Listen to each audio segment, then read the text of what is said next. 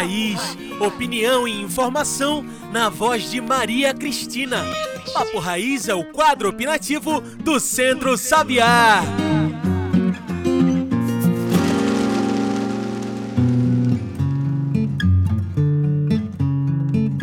Olá, ouvintes! Está começando o Papo Raiz, o quadro opinativo do Centro Sabiá. Eu sou Maria Cristina Aureliano, coordenadora técnico-pedagógica do Centro Sabiá. O papo de hoje é sobre a caatinga, o único bioma exclusivamente brasileiro e bem nordestino. 70% do território da Caatinga está na região, que também é o lugar de moradia de mais de 27 milhões de pessoas. A vegetação típica desse bioma também se chama caatinga ou mata branca, que é a floresta do semiárido. E é sobre esta floresta que eu quero conversar com vocês hoje. Nos últimos 35 anos, a Caatinga vem sofrendo um processo de desmatamento acelerado por conta de práticas, muitas ilegais e pouco sustentáveis, como as queimadas, a retirada de madeira para usar na indústria, nos fornos de padaria e para a fabricação de carvão. Muitas áreas de caatinga também têm sido derrubadas ao longo dos anos para fazer pasto para a criação de gado. Tudo isso tem provocado um grande processo de desertificação na região.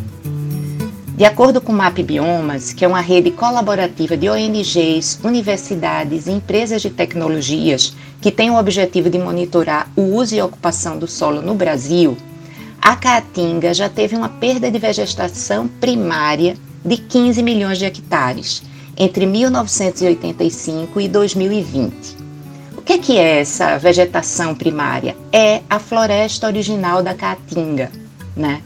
Isso representa mais de 26% da floresta, ou seja, 26% da mata original da Caatinga já foi destruída. Quase todo o bioma ele já está hoje classificado como área suscetível de desertificação, e a gente já tem 112 municípios da região que são quase desertos. Para alertar e convocar a sociedade em defesa desse bioma, o Centro Sabiá lançou neste mês de abril a campanha Salve a Caatinga, a floresta do semiárido. Mas por que defender a Caatinga? A escassez de água na região tem piorado. A quantidade de água hoje nos riachos já diminuiu mais de 40%. Só que onde tem vegetação, tem água, porque a caatinga, como toda floresta, ela funciona como uma espécie de esponja. Quando chove na área onde tem mata, a água penetra no solo e alimenta as nascentes dos rios e dos riachos. Além da água, a caatinga é rica em biodiversidade e muito eficaz em absorver CO2, o gás carbônico porque a madeira das árvores da caatinga ela é mais densa, tem menos água e mais carbono.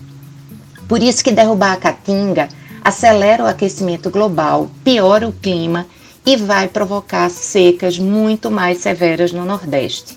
Mas ainda é possível reverter isso com práticas sustentáveis, reflorestamento e um sistema de agricultura que regenere a natureza, como a agricultura agroflorestal e é isso que a campanha Salve a Caatinga vai mostrar.